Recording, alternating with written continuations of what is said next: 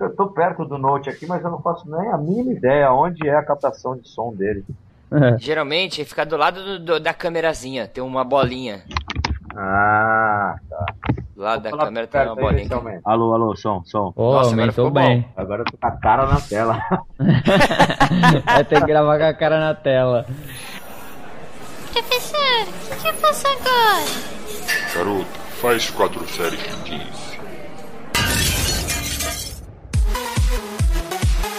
Seja bem-vindo ao podcast 4x15. Esse projeto tem como objetivo a divulgação da ciência aplicada ao treinamento físico e à saúde.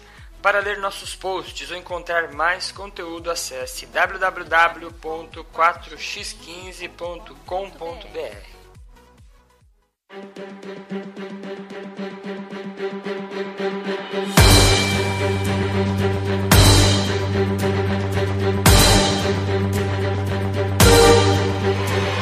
Olá pessoas, eu sou Irma Toyama, estou aqui com o Gilmar Esteves do GPFX. Fala galera. E hoje a gente tem um convidado especial. Falei, eu comentei aí na, na, nas mídias sociais que a gente ia ter umas entrevistas e a gente vai estrear esse, esse sequência de programas de entrevistas com o nosso amigo que a gente conhece já há um tempo, professor Cauê Teixeira. Seja muito bem-vindo pro 4 de 15.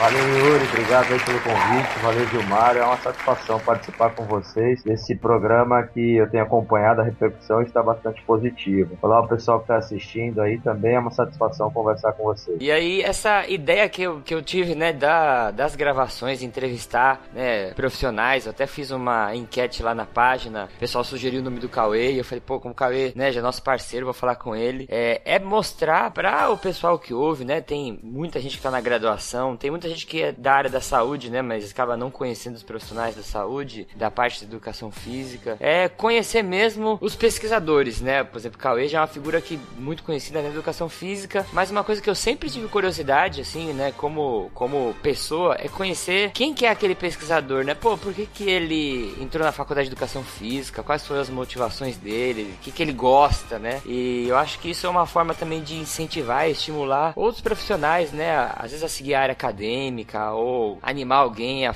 voltar a estudar, né? Eu acho que isso é uma coisa bem motivadora a gente conhecer é, a vida, assim, um pouco mais desses profissionais aí, referência na nossa área. Então, vou apresentar aqui rapidinho o Cauê. Cauê Teixeira, Cauê Vasques, lá Escala Teixeira. Ele é graduado em Educação Física pela Universidade Metropolitana de Santos, né, Unimes. Especialista em Fisiologia do Exercício pelo Centro de Estudos de Fisiologia do Exercício, né, o CEF do Unifesp, da Escola Paulista de Medicina. É, e em treinamento de força pela Universidade de Santa Cecília, Unisanta. Ele é mestre, doutorando em Ciência da Saúde pela Universidade Federal de São Paulo, Unifesp, né, aqui no campus da Baixada. É funcionário público da Prefeitura de Santos e lá ele tem o cargo né, de ser chefe da seção de avaliação física da Secretaria de Esportes. Também atua como docente universitário Faculdade da Praia Grande. Ele é palestrante de congressos por todo o país, né, e eventos aí, a maior das partes das pessoas conhecem ele por aí. É autor de vários livros publicados pela Forte Editora, que também é uma editora bem conhecida na nossa área. É, publicou vários artigos em periódicos nacionais e internacionais. Recebeu um prêmio Top FIEP é, brasileiro das categorias de livro em 2013 e de profissional em 2014. Então não é pouca coisa aqui, né? Já deu um minuto de apresentação aqui só. E o Cauê também já teve uma foto no outdoor, não teve, Cauê? Teve em Belém. Caraca, a foto no outdoor é o top, cara. eu acreditei. Quando eu cheguei em Belém do Pará, uma foto em outdoor lá, eu falei, nossa senhora. Oh, que top, hein?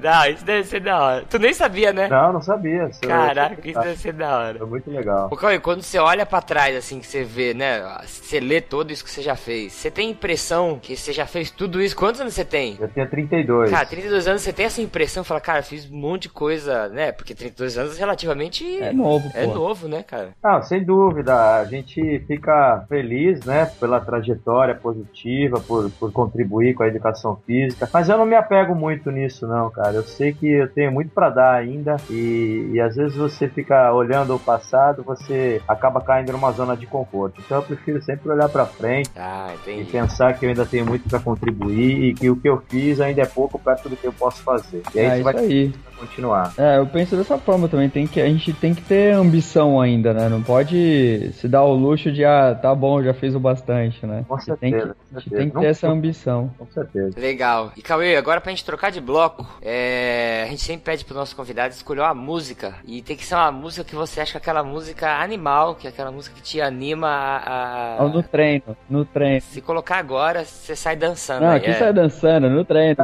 Eu sei que vindo do Cauê vai ser coisa boa, Cara, aí vocês me pegaram de surpresa, você não tava Ah. na parada. Guns N' Roses, Sweet Child of Mine. Eu Caraca, sabia aí que ia vir coisa boa, pô.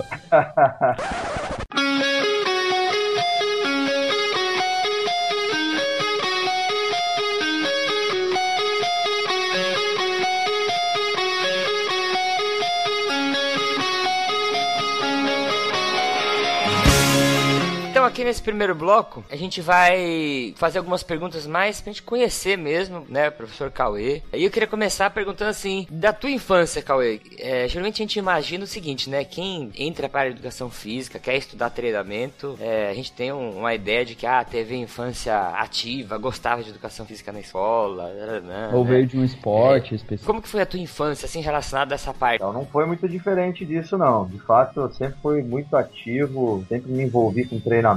É, eu lembro que quando eu era criança, o meu pai ele ficava em casa fazendo exercício na frente do espelho. É Aquelas mesmo? ginásticas antigas, sabe? É. Eu ele. E logo na escola me envolvi bastante com futebol, que eu acho que é o esporte que a maioria dos meninos aqui no Brasil se envolve. Sempre participei ativamente dos interclasses, das competições interescolares, enfim. É, queria jogar é, futsal federado, né? Algumas competições regionais. E paralelamente ao futebol, futsal sempre foi o carro-chefe.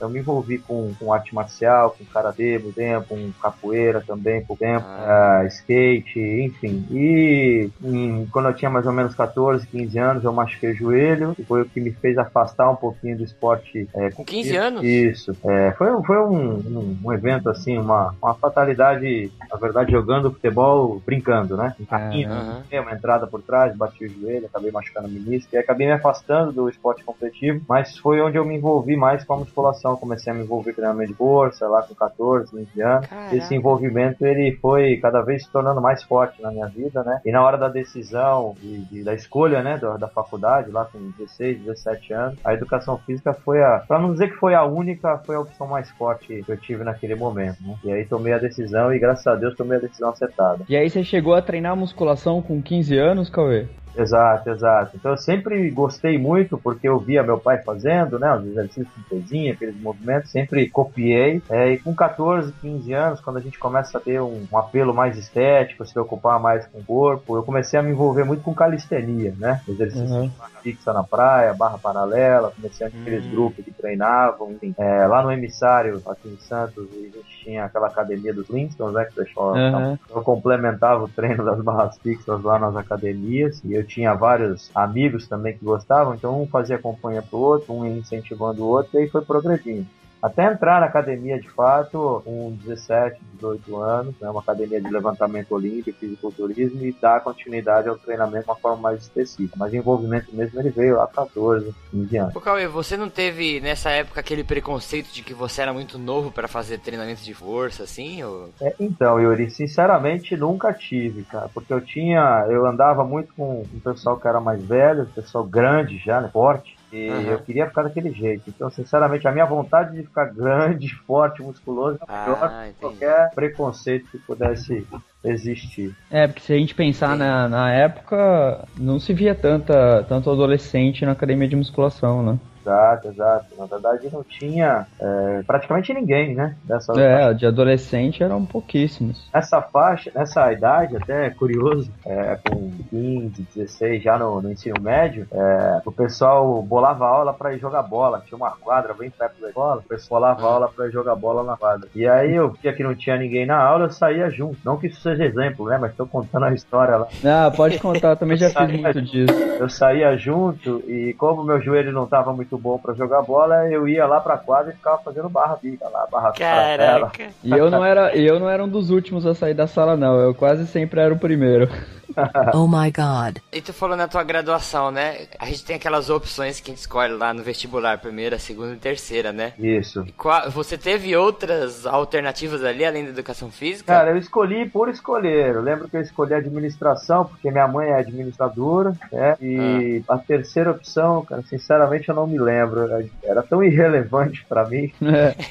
Arquitetura, né? Cara, imagina o Cauê. Serviço social. Cauê na ADM, cara. Meu Deus do céu. Pois é, mas cara. era porque minha mãe era administradora, então eu via a rotina de trabalho. Eu falei, ah, eu não conheço muito as outras coisas, vou nessa aí da minha mãe, mas sabendo que a educação física ia ser, o, ia ser o que ia me levar. Ah, e você, durante a graduação, né? Você, você já entrou com a cabeça assim, ah, eu quero treinar, treinar a força na, na academia, eu quero treinar futebol. Você já tinha alguma coisa, uma meta assim quando você entrou? Na verdade, meu objetivo principal era trabalhar com futebol, porque eu fui um pouco frustrado, né, por não conseguir dar ah. como atleta, né? Uhum. É, uhum. Também sabendo que eu tinha um potencial limitado, mas a parte física ela suportaria essa questão. Mas como eu tive esse problema no joelho, eu passei a, a, a viver um pouquinho da frustração. Então eu entrei na faculdade para trabalhar com futebol. Cheguei a trabalhar com futebol durante a faculdade, mais ou menos um ano, um ano e meio. E eu tenho um parente que trabalha no Santos Futebol Clube, né? então eu tinha um envolvimento muito próximo ali com o futebol, a partir de preparação física. Mas eu comecei a me desiludir com algumas coisas que eu via no meio do futebol, né? Tanto a minha ah. vivência como, como por parte desse meu parente, né? Desse meu tio.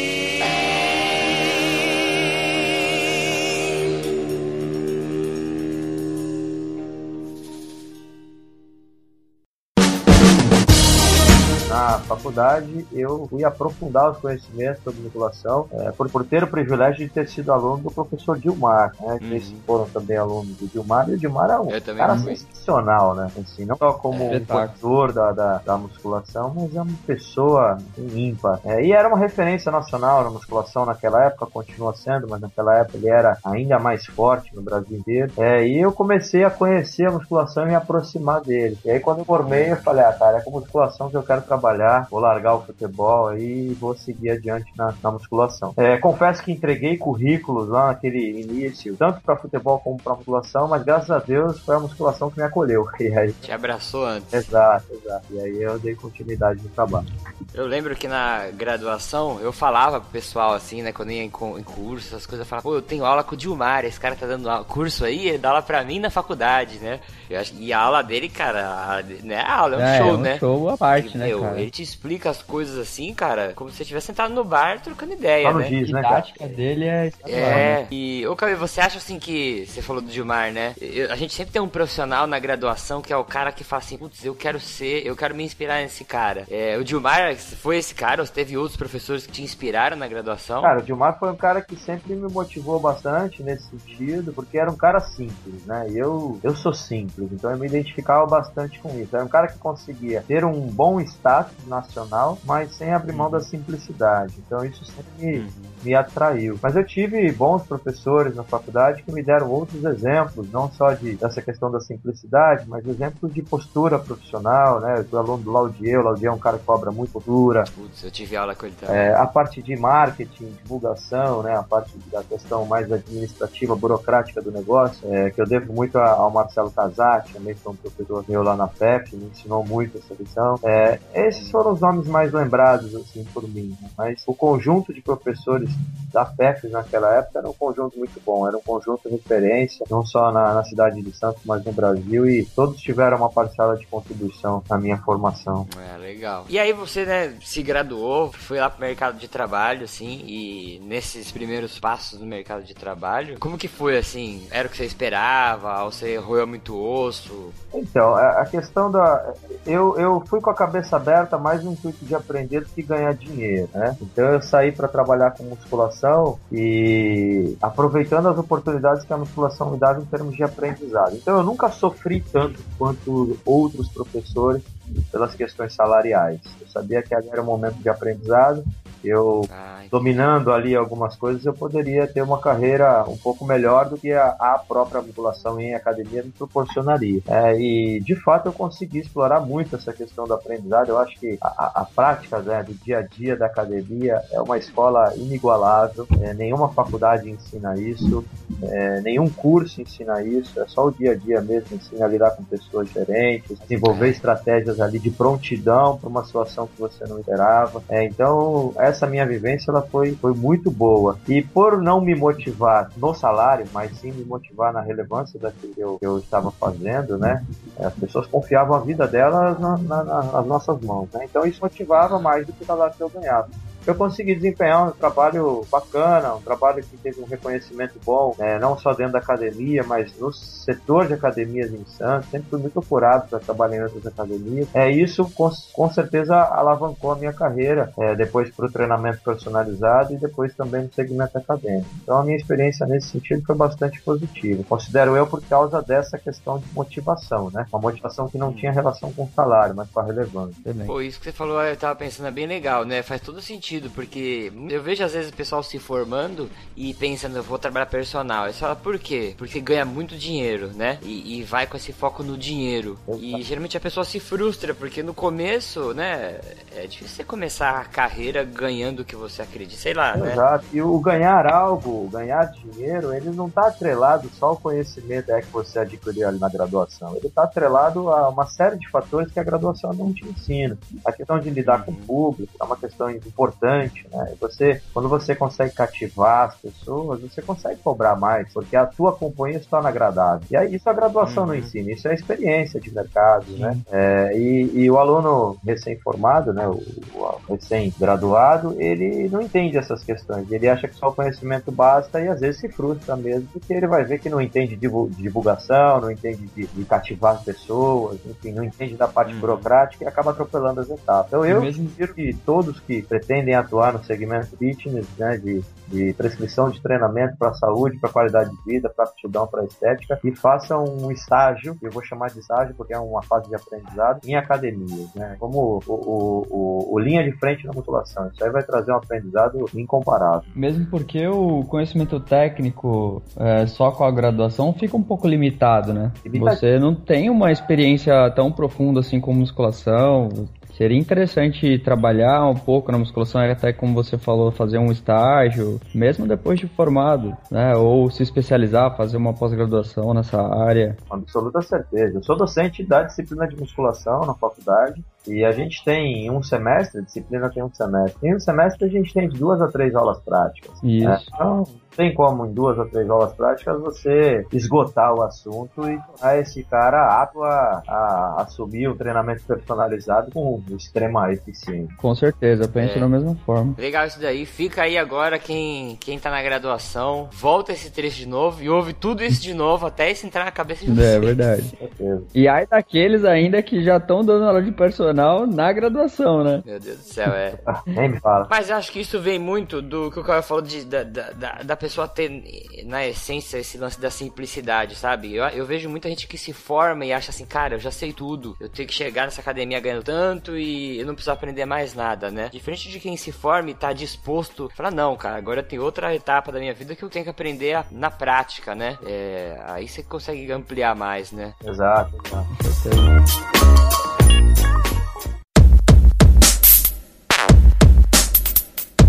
Você foi trabalhar, né? E a gente sabe que a graduação, é, isso depende, né? Não generalizando, mas ela, ela não te dá um, ela não faz uma ponte incentivando a gente para ir para área acadêmica, né? Para ir para pesquisa. E a gente realmente acaba tendo que construir nosso caminho aí, né? Não tão facilitado pelo sistema, né? E como que surgiu o teu interesse de virar cientista? Falar assim, cara, agora eu quero pesquisar esse negócio aí. Isso que você falou é uma verdade, principalmente na universidade particular. Né? A universidade Sim. particular ela não, não forma pesquisadores, ela forma profissionais para atenderem as demandas do mercado prático. Né? É, eu comecei ao contrário, cara. Eu comecei ao contrário da maioria dos meus colegas. É, eu fui para a prática, é, na prática eu fui adquirindo conhecimento, fui fazendo contatos e aí resolvi escrever um livro, que eu vou contar essa história desse livro daqui a pouco. Eu resolvi escrever um livro sobre musculação e eu comecei por uma publicação de um livro técnico. Então o livro foi publicado com a repercussão que o livro teve, porque foi publicado em parceria com o próprio Dilmar e pela Forte Editora, eu comecei a receber convites para ministrar palestras em eventos,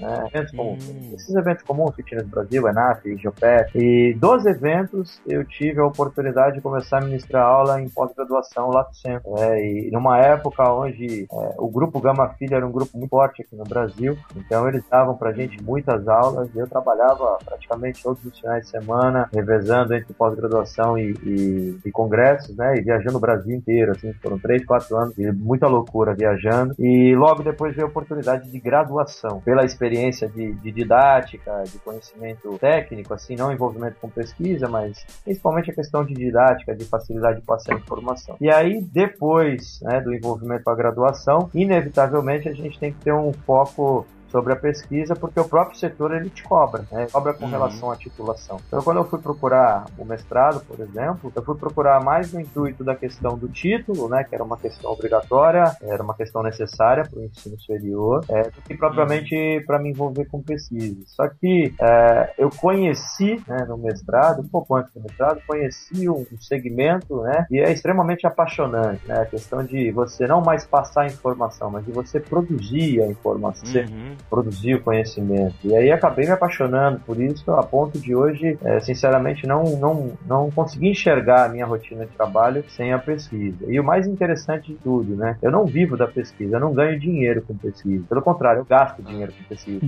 no é Brasil, infelizmente, né? é, exato. É. Eu ganho dinheiro com a docência, com o funcionalismo público, né? Eu sou funcionário público também, e com o treinamento, com a prescrição de treinamento. Então, o que paga as minhas contas, sustenta a minha casa, é, são esses três esses três segmentos, né? E sustenta suas pesquisas, né? Exato. É, e a pesquisa ela não me dá dinheiro, mas a pesquisa ela me apaixona mais do que tudo isso, né? Ela me apaixona assim de uma forma que eu hoje não consigo é, me ver fora desse segmento de pesquisa. A gente vê o quanto é legal a gente descobrir as coisas, né, cara? Ah, a é. pesquisa é. você faz, você está descobrindo coisas novas, né? E aí, assim, se a gente for, for ter um olhar um pouquinho mais abrangente, a gente está impactando na vida da sociedade como um todo, né, cara? Sim. Você desenvolve alguma coisa ali, por exemplo, que eu estudo muito, que é a otimização de tempo de treino. Então você consegue desenvolver alguma coisa que funcione e otimize tempo, é, pô, você consegue ser relevante para a maioria das pessoas que alega que não treina porque não tem tempo. Então, isso uhum. tem um impacto social, um impacto de promoção da saúde, que nem o dinheiro paga. Né? É, isso é verdade. E deixa eu te perguntar, você, nesse caminho aí, eu fiquei pensando, né? Uma hora você começou a, não sei quando, se foi na graduação ou nesse caminho, quando você começou a escrever os livros e tudo, e dar os cursos,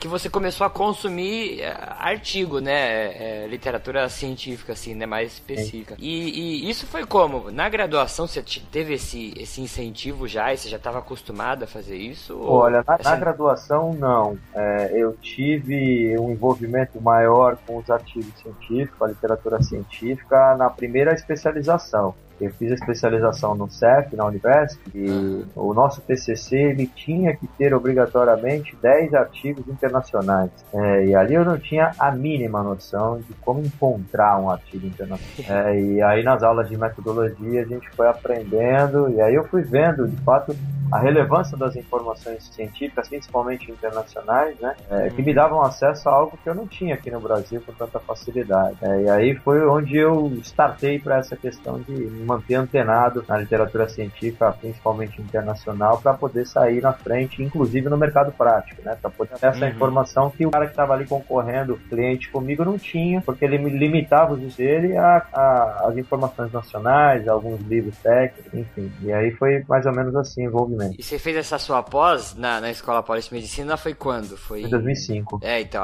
eu fiz essa pós aí também em 2004. Não, 2005 também eu fiz, ou 2004 quando me formei. E nessa época época, né, quem tá ouvindo aí hoje que tá, né, é uma geração depois da nossa, não tinha internet, né? Era entrar no Ah. PubMed e escrever. Você tinha que ir lá na Bireme, pesquisar lá, meu, era um trampo catar um artigo, falei, cara, Ah, não era é? difícil, cara. A gente que é da Baixada, a gente tinha que ir em São Paulo, na Bireme. E Isso. passava o dia na Bireme lá procurando trabalho. Era uma complicação grande. A Como era difícil o acesso à informação, né? A internet era discada. A gente, quando ia acessar a internet em casa, a gente tinha que estar tirando da meia-noite para poder entrar e gastar pouco telefone.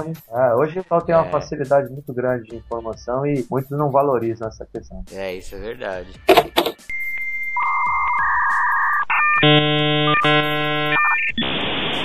Com relação às pós-graduações que você fez, né? Tanto o Lato Senso quanto o mestrado, o Senso, né? É, eu vejo. Tem muita pessoa que entra no site, né? Eu, eu vejo pelas palavras. Tem um jeito que você vê, né? As palavras que elas digitaram des- achar o site. E pessoa procurando assim: por que fazer pós-graduação em educação física? Ou, né? Pós-graduação, se vale a pena ou não. É, eu quero que você comentasse um pouco da tua experiência, assim, pra quem tá ouvindo tá na graduação. O que, que você. Qual é o teu ponto de vista com relação à pós, assim? Então, é, vou começar pelo Lato Senso. O Lato Senso na minha vida foi fundamental. O Lato Senso me aproximou da- de, de pesquisadores e de professores que estavam num nível muito maior do que o meu é, e, e me fez é, é, trabalhar junto com esses caras posteriormente. É um contato que eu não tinha inicialmente. É, na questão de aprofundamento do conhecimento, a especialização, eu acredito ser fundamental, porque como a gente estava да. Falando inicialmente, a graduação ela te dá uma visão muito generalista, ela não aprofunda em nada, né? E a especialização ela aprofunda em determinado assunto que pode ser relevante eh, na sua atuação profissional. Então eu devo muito a minha, as minhas duas especializações nesse sentido, né? Tanto do, da questão dos contatos acadêmicos, Hum. né? Contatos profissionais, como da questão do conhecimento técnico.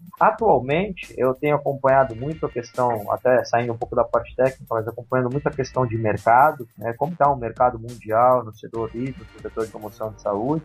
E uma coisa que tem sido tendência nos últimos anos, em algumas pesquisas internacionais, é a questão da, da valorização dos profissionais que apresentam um bom currículo, que apresentam experiência. Ah, Então, o certificado hoje de uma especialização, ele não, eu não vejo ele mais como um diferencial, eu vejo ele como uma obrigação. né? É, o cara que, que tem lá um certificado de uma especialização, ele tem algo a mostrar mais para a sociedade em termos de valor agregado. né? Então, eu acredito que por esses três, três pontos aí, conhecimento técnico, né, o, o- o primeiro ponto, a questão dos contatos e a questão de agregar valor ao currículo, a especialização eu considero bastante interessante. Já o, o, o estrito senso, mestrado, doutorado, eu tenho uma visão um pouquinho mais restrita com relação a essa questão. Hoje, muita gente Uhum. quer fazer mestrado, muita gente quer fazer doutorado, sem saber o que é um mestrado, sem saber o que é um doutorado. Perfeito. é. É, A pessoa atua como personal trainer e acha que o mestrado vai agregar muito valor à atuação prática. E não é verdade. Né? O mestrado ele te deixa muito, muito especialista em um determinado assunto.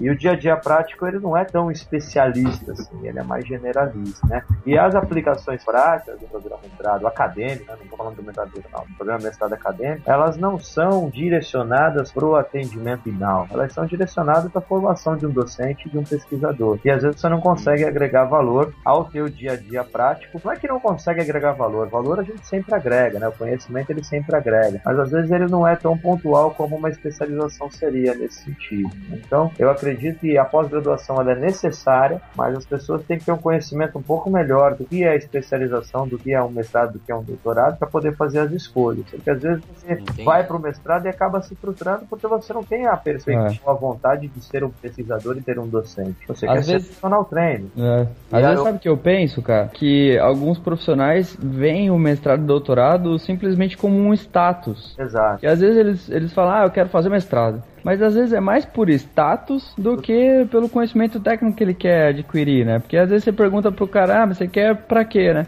Não, porque eu dou aula de personal, isso seria legal, seria importante é, para os meus alunos me verem e tal. Você se apresentar como mestre é bacana. Agora, será que você, fazendo um mestrado, você vai agregar tão conhecimento é, geral assim, para transferir isso do seu aluno? Eu não sei. Sinceramente, eu não sei. Eu acho que seria muito mais benéfico você fazer uma especialização em personal trainer do que você fazer o mestrado. Exato. Eu vou até além. Eu acredito que seja mais interessante você fazer várias especializações, uma especialização em grupos especiais, uma especialização em treinamento de força, uma especialização Sim. Profissional. E aí você consegue ampliar sua caixa de ferramentas a ponto de atender um mercado de personal training que é cada vez mais heterogêneo. Que foi o que a gente comentou no último cast, né, Yuri? A gente falou sobre é. musculação e hipertensão. É difícil você ver um profissional no mercado que fala, eu sou especialista em certas patologias, eu só atendo diabetes, hipertensão, obesidade, tra, tra, tra. é difícil você ter isso. Por quê? Porque as pessoas não se especializam nessa área, né? Ou tem medo, né? É, acha mais difícil e tal. E uma coisa que também as pessoas acham é que assim, ah, eu vou fazer um mestrado, eu vou ganhar mais dinheiro. e essa realidade ela não se traduz na prática. Né? É interessante a gente jogar abertamente para o e dizer que eu, por exemplo, conheço muitos personal trainers, especialistas, não mestres, não doutores, especialistas, que ganham muito mais dinheiro do que docentes universitários, que são mestres e doutores. É, então, uma não está atrelada à outra. A formação ela agrega muito valor, mas não diretamente ela vai te proporcionar um bem-estar financeiro maior. E às vezes o cara vai fazer um mestrado pensando no bem-estar financeiro. E a realidade a gente é sabe. outra. e Cauê, você a maior parte do, do teu, das tuas publicações, assim, dos seus livros é sobre é, vai no sentido do treinamento de força, sim, né? Sim. E da onde que surgiu essa motivação que você até comentou aí um pouquinho no, no, num comentário que você fez para falar assim, pô, é, eu quero divulgar esses conhecimentos relacionados a isso, né? Quando você escreveu o teu primeiro livro, quando você começou a é, divulgar, compartilhar esse conhecimento. Legal. É, eu sempre tive um envolvimento muito forte, né, com treinamento de força, com musculação, da história que eu contei da adolescência, mas eu nunca gostei de escrever, eu nunca tive esse hábito. É mesmo? Tive, nunca... Caraca! Assim, mas eu não consigo estar sem escrever, cara. Eu tô assim, eu tô aqui conversando com vocês e eu não tô escrevendo porque eu não posso que vai fazer barulho. é, eu proibi antes da gravação, falou que não escreve nada aí. Senão ele tá escrevendo um capítulo aí. Pois eu gosto muito hoje. Mas eu não tinha esse envolvimento. Como que veio esse envolvimento? Quando eu comecei a trabalhar com musculação, para complementar a renda, eu, eu, tive uma fase negra da minha vida que eu fui dar aula de body system. e, e, eu complementava a renda, a aula da ginástica era um pouco maior que a aula de musculação, e eu fiz lá o curso e fui dar aula. Né? É uma fase negra, mas eu aprendi muita coisa, é uma brincadeira.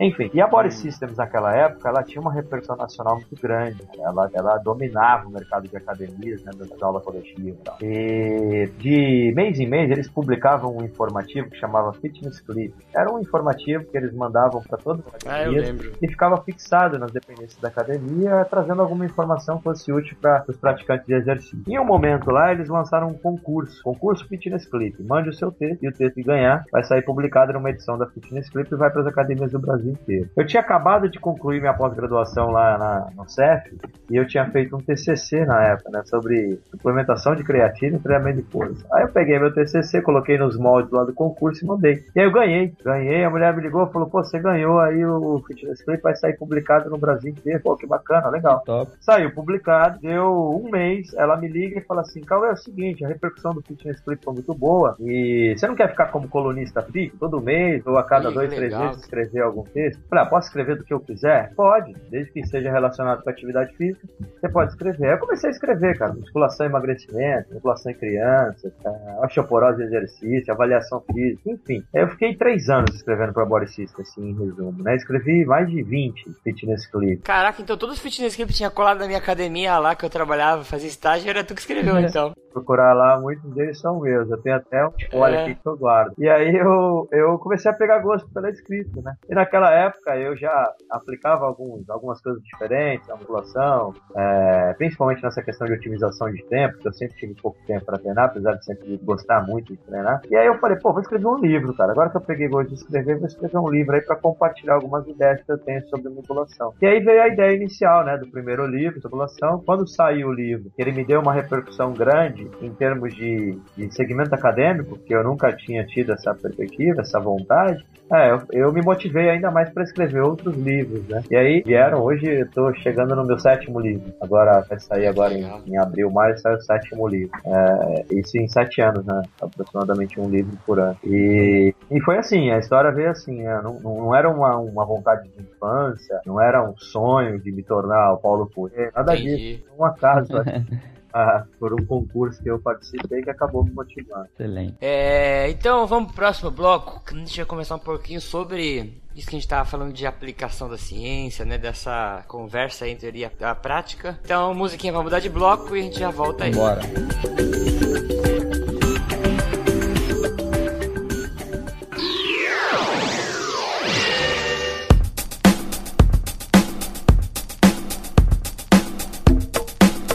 Nessa segunda parte aqui, Cauê, eu pus aqui só dois pontos pra gente conversar e eu queria que você desse sua opinião.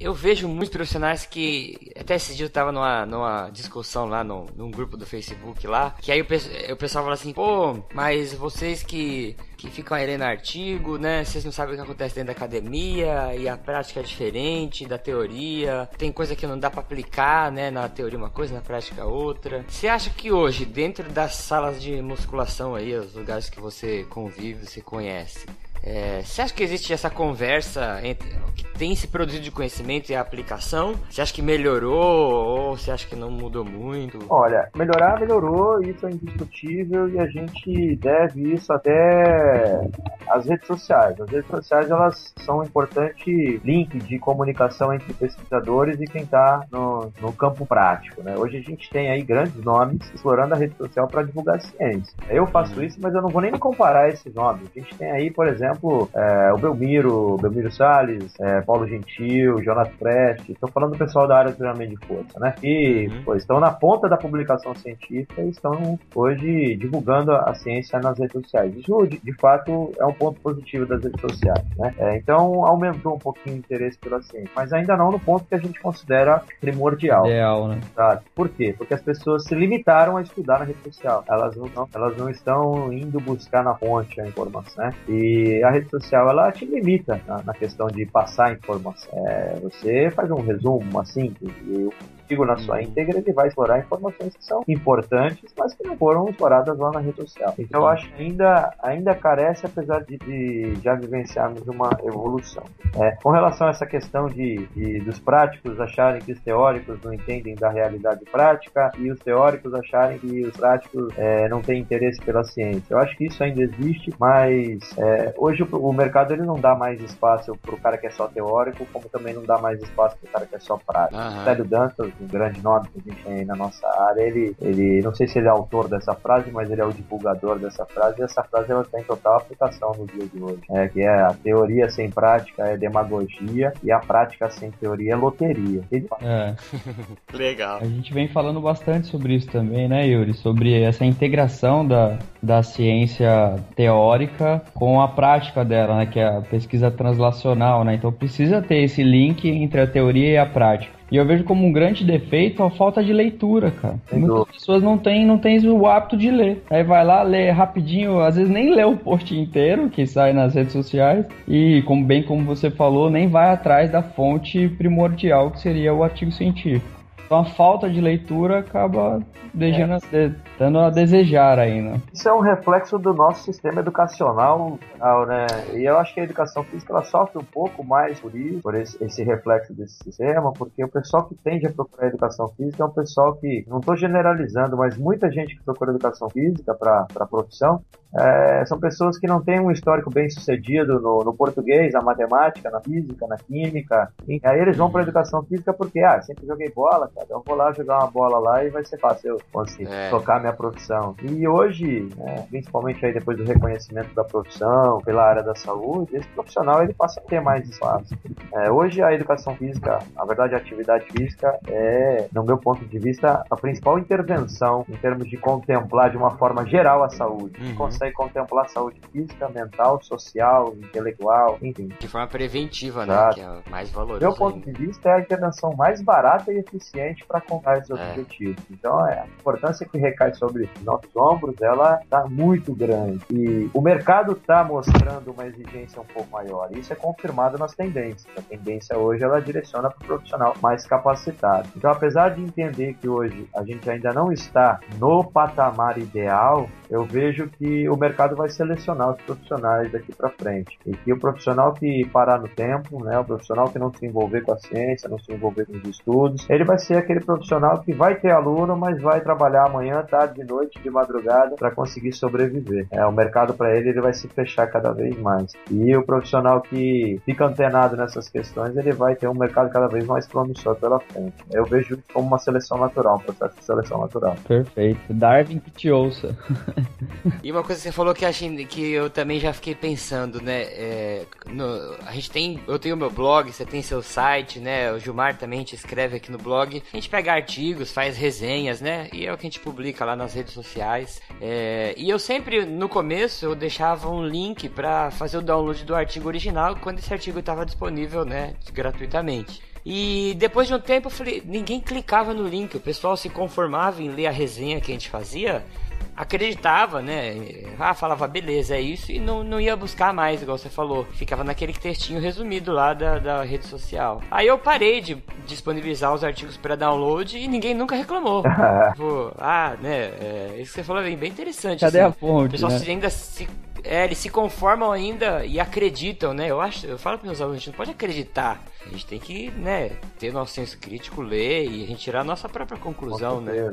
É, o ideal seria o cara ler a bibliografia e ir atrás, né, e pesquisar, não a gente disponibilizar. Se é um né? tema que interessa, né? É, Com certeza. Um outro limitante a gente tem aqui no Brasil que é a questão da informação em inglês. né? O nosso inglês no ensino básico ele é, ele é precário. O cara sai é, oito anos, nove anos lá de ensino fundamental sabendo o verbo to be. E é uma verdade isso, né? O máximo. é, se É, estudar, mas né? um- um- uma coisa que tem que ser incentivada é a leitura técnica, porque a leitura técnica ela é muito mais fácil do que a leitura convencional em inglês, né? A gente É. pode, às vezes, ler um jornal em inglês e não entender absolutamente nada, mas a leitura técnica a gente consegue entender que é uma leitura muito mais fácil, mais familiar pra gente. né? E ela é- tem uma estrutura, né? Sempre a mesma. Exato, é sempre a mesma, os termos se repetem, a estrutura se repete. É. Então eu acredito que falta também um, um pouco de incentivo dos próprios pesquisadores né, em explorar um pouco mais esses meios de comunicação, como a rede social, no intuito de mostrar que não é tão difícil assim, não é um bicho de sete cabeças. Né? E hoje É. o Google Tradutor ajuda, né, cara? Você não precisa mais ficar abrindo o dicionário e procurando aquele, aquela palavra. Palavra por palavra. Coloca o termo lá no Google, o Google traduz para você o contexto e você consegue entender aqui. Então, acho que falta um pouquinho também responsabilidade nossa, enquanto pesquisador, enquanto formador de opinião, de divulgar um pouco mais eh, essas questões relacionadas à facilidade, né, incentivar mais a leitura, em, em ensinar a busca de informação científica através das, das bases de dados, que o pessoal não está bem. Eu acho que a gente não pode isentar nossa responsabilidade também sobre isso. Legal. E vamos pular pro próximo bloco, que aí nós vamos conversar do livro do Cauê, é, Musculação Time Efficient. Eu achei esse nome muito da hora. Legal, legal.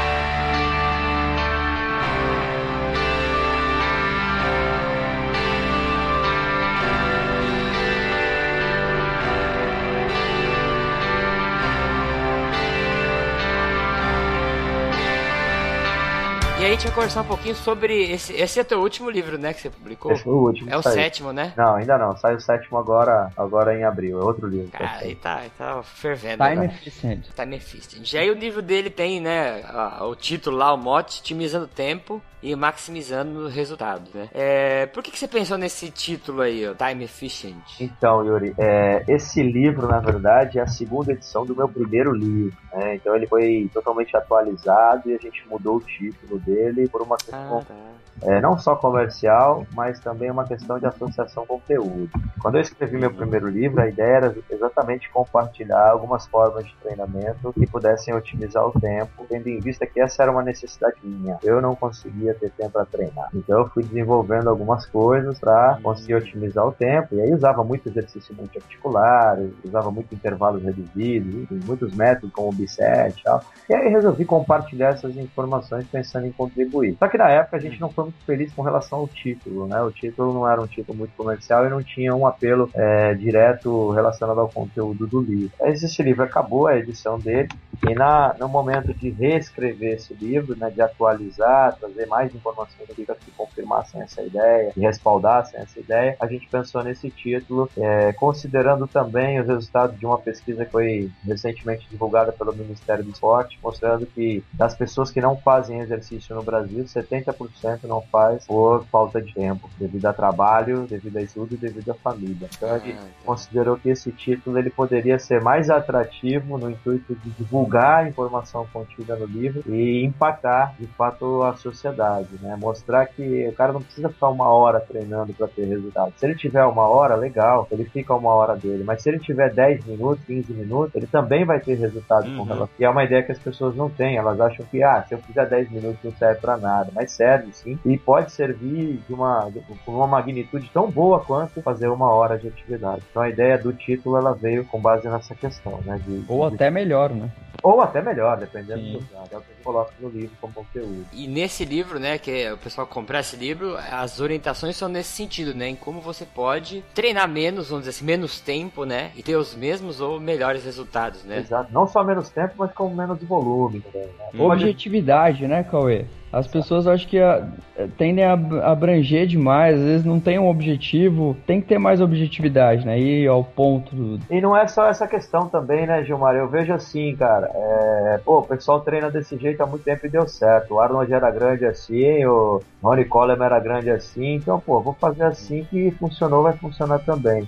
E a ciência ela tá aí para mostrar que a verdade de 20 anos atrás não é mais a verdade hoje, né? Que a gente consegue modificar as coisas e e trabalhar proporcionando os mesmos resultados ou resultados até superiores. Com eu explicar o seguinte, né? Pô, se você vai no médico operar alguma coisa, né? O cara descobriu que tem, sei lá, né? Deus livre guarde, mas você tem um câncer, cara. Aí o cara fala, ah, você vai ter que operar. E eu vou usar uma técnica com você que ela era usada em 1970. Aí você vai olhar pro cara e falar assim, pô, cara, mas peraí, né? A, a medicina não evoluiu, não tem técnicas novas? Ah, até tem, mas aquela técnica ela funcionou em 1970, então vai funcionar com você. E aí a gente não aceita essa informação. Só que quando é para exercício, aceita. Não, o Arnold treinava assim em 1970, então eu vou treinar assim também. Pô, a gente tem aí mais de 50 anos de evolução, né? Será que é. mudou nada a ponto de deixar o treinamento um pouquinho mais eficiente, mais seguro? A mesma visão que o pessoal tem na medicina, ele tem que ter no exercício físico, considerando que o exercício físico ele vai impactar na saúde, né? Que é o mesmo impacto que a medicina tem. Certeza. E a gente, a gente briga muito com a, essa cultura antiga de treinamento, porque eu tava conversando esses dias com um professor na academia lá, é, e aí ele falou para mim, pô, eu tava vendo um curso aí, né, de um professor,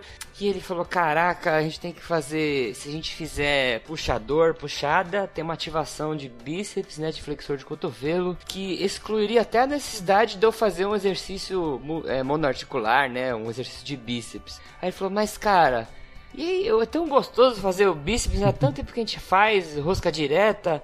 É difícil mudar isso, né? Aí, né? E eu falei, meu, a gente tá falando de duas coisas diferentes, né? Uma coisa é a ciência envolvida nessas pesquisas e outra coisa é a cultura, né? Tem muita coisa que a gente importa na, no treinamento que é um aspecto que eu considero já mais cultural, né? Sim, com certeza. E até é uma questão de preferência. Eu, eu não sou eu não sou radical nesse sentido. Eu penso assim: você tem tempo para treinar e você gosta? Ah, eu tenho tempo e eu gosto. Não faz, cara. Se a ciência mostra que não faz mal, você pode fazer. Agora, se você não tem tempo para treinar, a ciência tem um outro caminho para te mostrar que pode dar uhum. os mesmos resultados. Especificamente sobre essa questão do, dos multiarticulares, eu tenho um trabalho, eu até sei quem é que ele está falando, o professor. É, eu tenho um trabalho publicado em parceria com um professor que divulga muito essa questão e que comparou é, a, a edição de exercícios uniarticulares aos exercícios multiarticulares e mostra lá no final os mesmos resultados. Ou seja, se eu fizer só a uhum. puxada ou eu fizer a puxada mais bíceps, eu tenho os mesmos resultados. Uhum. Então eu não tenho uma intervenção que é melhor que a outra, eu tenho duas intervenções iguais. Uma toma mais tempo, a outra toma menos tempo. O que que te atende, né? Ah, eu gosto de fazer bíceps. Então faz, meu amigo. Eu não estou pedindo para você tirar o bíceps do seu treinamento. Eu só estou mostrando que aqui tem outro caminho que chega nos mesmos resultados e pode atender muita gente. É, então a gente tem ferramenta para atender todo mundo. A questão de tornar isso mais público, é, numa linguagem que seja não tão agressiva, como alguns uhum. pesquisadores usam, né, não tão radical, e que seja mais convidativo. É, cara, vem cá que eu tenho algo para te, te mostrar e te dar resultado. E aí eu acho que a gente consegue mudar um pouquinho o panorama aí da, da questão cultural. É, e eu acho que tem tudo a ver a ideia do teu livro, porque no sentido de a gente tem que ajudar a compartilhar, né, disseminar essa, esse conhecimento de que não é mais não é melhor, né? Mais tempo não é melhor na academia, né? Aquelas pessoas que vão na academia e falam, ah, hoje eu treinei 3 horas, né? E aí, igual você comentou, uma pessoa que fala, putz, eu só tenho 20 minutos, nunca vou conseguir, né? Nunca vou conseguir resultado é. porque eu tenho ficar horas lá. Que é um engano. É. E, cara, eu penso na aplicação, vamos dizer assim, na, na, profissional, na relação ao marketing, né? De um personal. Se o cara consegue aplicar o conteúdo do teu livro, o que, o que seria uma hora aula para ele, ele pode dar três aulas, sei lá, até, né? Três aulas de 20 minutos, né? Exato. E aí a questão financeira vai impactar demais, né? E o pessoal ainda não tem essa visão. E é o que tu falou, né? De conhecimento vai, vai trazer dinheiro, né? Com certeza.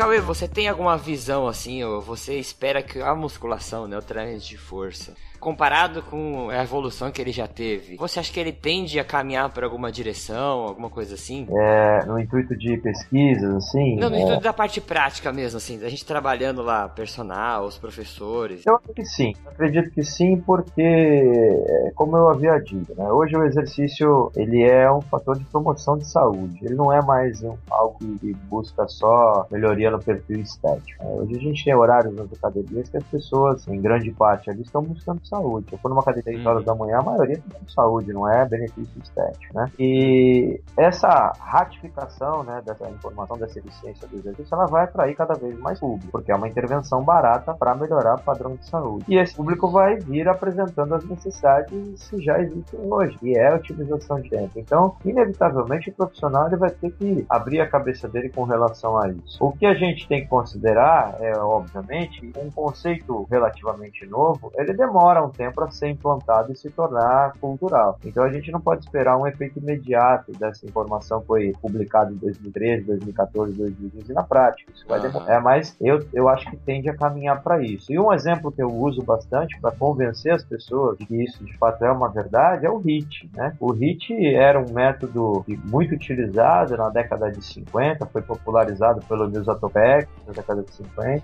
mas é, com o passar dos anos ele passou a ser um método E na prática, as pessoas faziam atividade aeróbica, elas, elas acreditavam que tinham que fazer pelo menos 30 minutos, porque senão não servia para nada. Uhum. E com a popularização do HIIT nas pesquisas, principalmente na última década, né, de 2005 para cá, é, e, e o, o, avanço nos resultados hoje o HIT ele é uma tendência de mercado ele tem sido procurado nas academias exatamente porque proporciona bons resultados em pouco tempo. Então as pessoas hoje já têm conhecimento dessa informação, né? a mídia espontânea já divulgou essa informação, então as pessoas estão buscando, elas já se convenceram de que funciona. Ela pode fazer uma intervenção num protocolo Tabata de 4 minutos que ela vai ter resultados de condicionamento semelhantes ao que ela teria fazendo meia hora, uma hora de atividade. A uhum. musculação, as pesquisas nesse sentido, elas são mais recentes, né? A gente ainda não tem ainda um, um apelo tão grande, uma quantidade tão grande de publicações é, a ponto de tornar isso cultural. Mas é, alguns grupos de pesquisa, incluindo o nosso grupo, né, a gente caminhado para produzir informação nesse sentido. E eu acredito que daqui a uma década, por exemplo, considerando ao mesmo tempo que o HIT levou para se popularizar, a gente já tem aí popularizado esse formato de treinamento. Hoje a gente tem importantes grupos mundiais que trabalham nesse sentido. Né? O nosso grupo trabalha nesse sentido, o nosso grupo incluindo vocês, né, trabalha nesse é. sentido. O grupo do Paulo Gentil trabalha nesse sentido, o grupo dos ingleses lá, do James Fisher, do James Steele, trabalha nesse sentido. Alguns grupos canadenses lá, o, o Gibala, por exemplo, trabalha nesse sentido. Então a gente uhum. tem grupos aí que estão divulgando ciência. E aí é questão de tempo, acredito, para isso se tornar massificado dentro do público final. E a gente vê que o, o HIT vem ganhando um mercado até como até surgindo essas modalidades que abordam bem o HIT, né? Como o crossfit ou o funcional de forma mais, é, mais reduzida, né? A gente vê que isso vem ganhando força no mercado, né? Perfeito. E eu, eu acredito que isso se deva à popularização do HIT na ciência, né? Então, hoje você coloca lá no, no PubMed, High Intensity Interval Training, você acha muito trabalho, muito é. trabalho sobre musculação, sobre treinamento de força numa abordagem tempo eficiente, a gente ainda não acha tanta coisa. Então, óbvio que eu não vou cobrar a mesma popularidade da musculação nesse formato do que já se tem no HIT. Mas é uma questão de, de tempo. É uma questão e você que está ouvindo aí, que está na graduação, que está profissional, que, que tá trabalhando aí, você pode ser o cara que daqui uma década já saiba trabalhar, né? Ou já tem essa experiência de trabalhar, né? Com essa, essa relação aí tempo-eficiência, né? O, o, livro do Cauê tá aí e você pode ser daqui 10 anos, falar, pô, aquele cara 10 anos atrás já trabalha desde, né? 10 anos atrás ele já estuda isso, já, quando alguém começar a procurar na academia professores que saibam trabalhar nesse modelo, né? Exato, a gente começa agora. É isso mesmo. Cauê, eu sei que o, o, seu livro, claro, grande parte, ele é mais voltado para profissionais de educação física, mas você acredita que também é, é, público normal de academia, o que gosta de musculação, também seria interessante a leitura do livro? Então, Gilmar, eu tenho, eu tenho como eu tenho bastante livro publicado, é, os livros estão rodando no mercado já há algum tempo, é, eu tenho cliente, na verdade, eu tenho leitor, né, não vou dizer cliente, eu tenho leitores tanto profissionais como não profissionais. É, é, e o feedback é sempre muito positivo. Eu, na verdade, não posso dar esse feedback por mim, porque eu leio e eu entendo, né? Fui eu que escrevi, eu sou profissional. eu leio e entendo. Mas eu sempre procurei seguir uma linha mais didática na escrita, que é uma linha que eu aprendi com o Gilmar. O Gilmar é extremamente didático, né? ele consegue transparecer a ideia dele, ele consegue passar a ideia dele de uma forma muito clara. E eu sempre procurei seguir essa linha, como, como aluno que fui do Gilmar e como leitor dos, dos materiais dele também. E o feedback que eu sempre tive de alunos, né, de praticantes, não profissionais, foi sempre muito positivo. Às vezes uma coisa ou outra, um termo ou outro que a pessoa não pega e ela manda uma mensagem para tirar uma dúvida, mas o contexto geral ele é entendido. Então, é. consiga facilitar assim o entendimento por parte do público final. É interessante, porque às vezes que nem eu, eu forneço alguns trabalhos de consultoria, né? E uhum. eu acho tão interessante quando um aluno vem e te pergunta, pô, mas por que, que você aumentou o tempo de intervalo? por que, que você aumentou o número de séries ou reduziu o volume, intensidade e tal. Isso é interessante, né? O público comum que gosta de musculação também tem a curiosidade por isso, né? E às ah. vezes eu pergunto, pô, você leu em algum livro? Não, eu li, não sei o que, um livro. Esses dias foi até interessante, que o cara me falou, pô, eu li num livro do Cauê e tal, não sei o que. Eu falei, pô, legal que você tá lendo, né? Porque também tá abordando pessoas que não é da área, né? Isso eleva o nível crítico das pessoas que consomem é. a música. E elevando o nível crítico dos consumidores, inevitavelmente obriga os professores a se capacitar. Isso. É, eu acho que aí matou, matou aí. Isso é verdade. Isso é legal.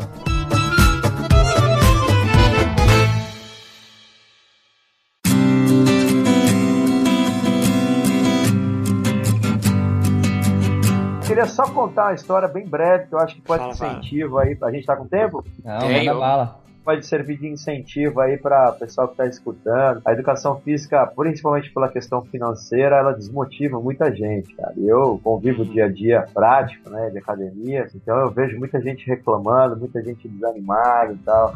Só que a minha história ela vem da academia, né? Hoje eu, hoje eu não, não posso reclamar da educação física nas questões de status e de finanças, né? Eu pago as minhas contas casa, eu sustento a minha casa da educação física. Só que eu comecei uhum. ganhando 4 reais a hora dentro de uma academia, né? E o que me alavancou, na verdade, foi a, a, a, a não, o não conformismo em ficar na zona de conforto. Eu sempre busquei melhorar em todos os sentidos. E aí a história da publicação do livro ela foi bastante interessante, né? Porque eu contei brevemente, mas eu vou contar como como eu cheguei nos finalmente lá do livro, né? E acho que vai servir de incentivo. Quando eu resolvi escrever o livro, né, pelo incentivo que eu tive lá da, da escrita da Boris e tal, é, eu fui compartilhando, escrevendo, escrevendo, sentava no computador, escrevia. Quando eu tava com o livro pronto, eu não tinha a mínima noção do que, que eu faria com aquele livro. Eu não sabia como publicar um livro. Eu pensei assim, pô, vou falar com o Dilmar, né? Porque o Dilmar tá aqui em Santos, ele tem vários livros publicados, ele tem um nome muito forte no mercado, eu vou pedir para ele escrever um prefácio. Talvez se ele escrevesse o prefácio do meu livro, eu, o livro ganharia peso e eu conseguiria publicar de uma forma mais facilitado, né? Aí eu fui lá bater na academia do Dilmar. Eu não tinha uma relação muito próxima do Dilmar naquela época. Aí fui lá, Dilmar, é o seguinte, foi teu aluno lá na academia, na, na, na faculdade, na televisão, e eu escrevi um livro. Tava cara. pronto, Tava pronto, em Word. Aí ele olhou pra mim e falou, o que esse Zé Mané tá escrevendo livro? eu falei, cara, eu queria que você escrevesse o prefácio do meu livro, que o seu nome é forte, né? Eu ganharia mercado, e me ajudasse na publicação, porque eu sei que você tem os caminhos. Ah, beleza, deixa o livro aí, vou dar uma olhada e escrevo o prefácio pra você. Aí ele escreveu o prefácio e falou: ah, você quer publicar onde o livro? Eu queria publicar na Forte. A Forte é uma editora de bastante prestígio no Brasil, divulga muito, né? E acho que a repercussão ia ser positiva. Só que eu sei que a Forte só trabalha com autores de renome. E, pô, chegar um livro de um autor desconhecido, eu acho que isso. O Dilmar foi um incentivador. Ele falou assim, cara, o não você já tem. Então vamos buscar o sim, cara. Vamos mandar lá e se eles derem sim, beleza. Se eles falarem não, a gente manda pra outra. Mas vamos tentar na, na melhor. Pô, show de bola, vamos tentar. Aí mandou o livro pra lá, a Forte analisou e deu a resposta pra ele. E aí ele me ligou pra passar a resposta. Todo sem graça, né? Falou, Cauê, é o seguinte, cara, tem uma boa e uma má notícia. Falei, qual é a boa? A boa é que a Forte gostou do livro. Eles acham que o livro tem um bom mercado, né? Por essa questão de abordar aí a utilização bem e tal. E eles querem publicar o livro. Falei, pô, o que pode ser ruim então? Ele ruim, É. de fato, a Forte só trabalha com autor de renome, por causa de questão comercial, né? O livro não pode ficar empatado lá na, na, na prateleira, ele tem que vender. E o autor vende o livro. Então eles sugeriram que eu saia como seu coautor no livro. Falei, porra, Dilmar, mas isso não é ruim, né? Isso é lindo, pô. Caraca! Porque aí eu brinquei com ele. Eu falei, pô, se você é o Deus da musculação aqui no Brasil, quem tá do lado de Deus é Jesus. Então, É. sou Jesus, cara. Tô, top. Aí ele pegou o livro, escreveu mais um capítulo, né? Fez algumas sugestões lá, a gente arrumou tudo, o livro saiu publicado. E aí, quando o livro saiu publicado, a Forte, ela. Eu nunca tinha dado aula na minha vida, palestra, nada. A Forte, ela organizava todo mês de julho um encontro, que chama Encontro Internacional Esporte e Atividade Física. Era um encontro onde ela reunia os autores da editora para palestrar, palestrar, dar Hum. curso e tal. Pra vocês terem uma noção, pô, minha Steven Fleck, Bompa, Caraca. Fortes, mais os autores nacionais, né? E aí eu, eu sempre ia nesse evento como ouvinte. E nesse ano, por algum motivo, eu não ia no evento. Aí o Dilmar me ligou e falou assim: Ó, pô, semana que vem tem um evento lá e eu quero que você vá comigo. Eu falei, mas pra quê, Dilmar? Não, eu vou te dar uma hora pra falar lá no meu curso. Meu curso tem quatro horas, eu vou falar três horas e você fala a hora final. Mas você quer que fale sobre o quê? Ah, fala sobre alguma coisa relacionada ao livro lá. Eu falei, pô, mas nunca Uhum. falei, né? Lá, cara, ninguém te conhece, velho. Se for uma porcaria, eu ia falar outra coisa, mas vamos falar porcaria. porque- Se for uma porcaria, ah, ninguém te conhece mesmo. O máximo que vai acontecer é não vender um livro depois. Mas aí eu divulgo o livro e ele acaba vendendo. Ah, então eu vou lá. Aí eu fui. Fui lá, falei uma horinha no curso, teve uma avaliação, a avaliação foi positiva. Como a Forte divulgava muito no Brasil inteiro, o pessoal Ah. viu a avaliação da Forte, o pessoal dos congressos, dos eventos, viu a avaliação da Forte e começou a entrar em contato comigo para palestrar nos congressos e nos eventos. Então eles entravam em contato Ah. comigo, eu dava o ok, eles ligavam pro Dilmar, falavam, Dilmar, pode levar? O Dilmar, claro, pode levar, é minha cria. E aí eu comecei a participar lá, Fitness Brasil, ENAF e tal. Eu lembro do meu primeiro curso, assim, foi na Fitness Brasil com 200 pessoas, cara. E a minha experiência era bem pequena, assim, de curso. Eu fui lá, Fitness Brasil, 200 pessoas. E o Dilmar assistindo ainda. Eu falei, cara, o cara Caraca. Que da hora. avaliação, né? E, pô, É. foi legal, a avaliação foi positiva. Aí disso veio a especialização, a Gama Filho, que era administrada pelo Grupo Forte também. Então todo final de semana eu tinha aula e fui pegando a bagagem, né? E aí abriu a porta acadêmica pra mim, que hoje é o meu carro-chefe em trabalho. E eu comecei lá ganhando 4 reais na musculação, mas eu tomei a iniciativa de não me, não me acomodar na zona de conforto, né? E falar, pô, eu vou fazer a diferença aqui, cara. Eu vou escrever o livro, é uma coisa que não me toma dinheiro hoje, né? Eu vou estudar e vou, vou, vou escrever no computador, vou continuar ganhando meus 4 reais a hora aula lá, mas eu vou buscar melhorar essa questão. E eu acho que essa história, ela, eu sempre conto ela nas aulas, que ela pode servir de incentivo, assim, né? Você tem a mesma chance de vencer que todo mundo, né? Só que o que faz as pessoas vencerem é a iniciativa, né? E muita gente reclama, mas não toma iniciativa. Bota correr atrás, né, cara? Exato, cara. A chance de brilhar é igual pra todo mundo. Né? E uma o não você já tem, né? Oi, o não você já tem, o não já, já sai de casa com você, né? Você tem que É verdade, cara. só vem se você for buscar, né? É a questão da, da conquista, da paquera, né? Você tá de olho na menina ali, o não você já tem. Agora você precisa É. saber ela fazer o que você quer, né? Saber, ela saber que você quer. Você tem que chegar lá e escutar o sim. Se você não chegar lá, não vai chegar em você, não é verdade? Caraca, muito bom, muito bom É mesmo. isso pode servir de incentivo aí pra galera que tá desanimada na área, que tá pensando em mudar de área, tá descontente aí, que não tá vendo perspectiva de melhora. Sempre tem uma perspectiva de melhora e, e depende muito da nossa iniciativa, né? Com Com certeza. certeza. Sai sair da zona de conforto. É, e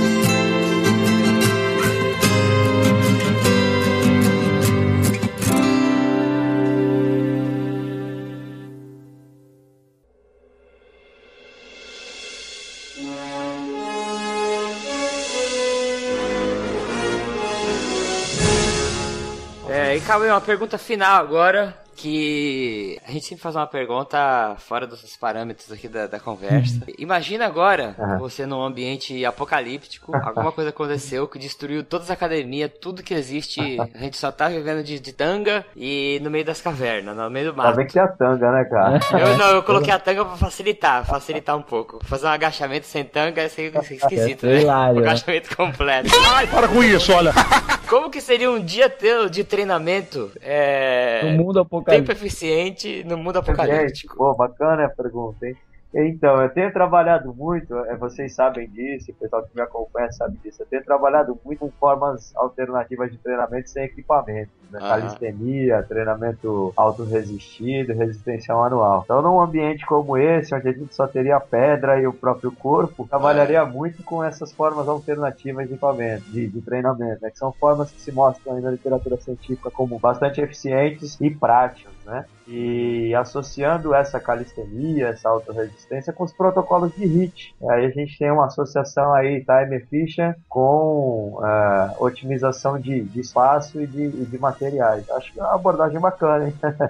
Se penduraria no galho, faria uma, uma puxada, Isso, né? Exatamente, usando muito peso corporal, muitas questões relacionadas à transferência de peso, execução unilateral para aumentar a intensidade, pliometria, aumentar a, a questão de estímulo cardiorrespiratório também. Enfim, acho que dá pra fazer bastante coisa Dá legal. montar a academia da caverna, não dá Não não? que eu queira vivenciar esse- essa realidade aí, mas Olha ó, que pode estar perto, hein, cara.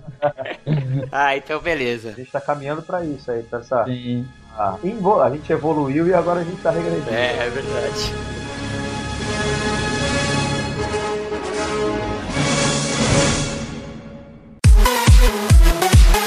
Então, Cauê, muito obrigado pela participação, cara. Foi puta muito legal o bate-papo. vai. Eu acho que é um material brilhante para educador físico, quem a pessoa ouvir. Quer deixar algum contato, alguma coisa aí para o pessoal te encontrar, quem te conhece? Eu compartilho todas as minhas informações, eu estou muito ativo na internet, mas eu compartilho todas as minhas informações no meu site, que é www.aueteixeira.com.br é, e no site, que é o principal canal, o pessoal tem acesso às minhas redes sociais, a, a e-mail e tudo mais, mais publicações, livros, textos informativos, enfim, tudo isso está concentrado lá no meu site. Acho que é o principal canal aí, pessoal. Então, uma eu vou, eu vou deixar o link aí na postagem do site do Cauê, vou deixar o link direto pra quem quiser adquirir o livro dele, né? Quer que eu deixe o link pro teu Face, o teu, teu O alguma tem tudo lá. Tá Lá bom. Oficial já tem o link pra Face. Mas é tudo meu nome. Cauê La Escala Teixeira, a pessoa acha tudo. Acha Instagram, acha Face. Acha até o que não deve achar, né?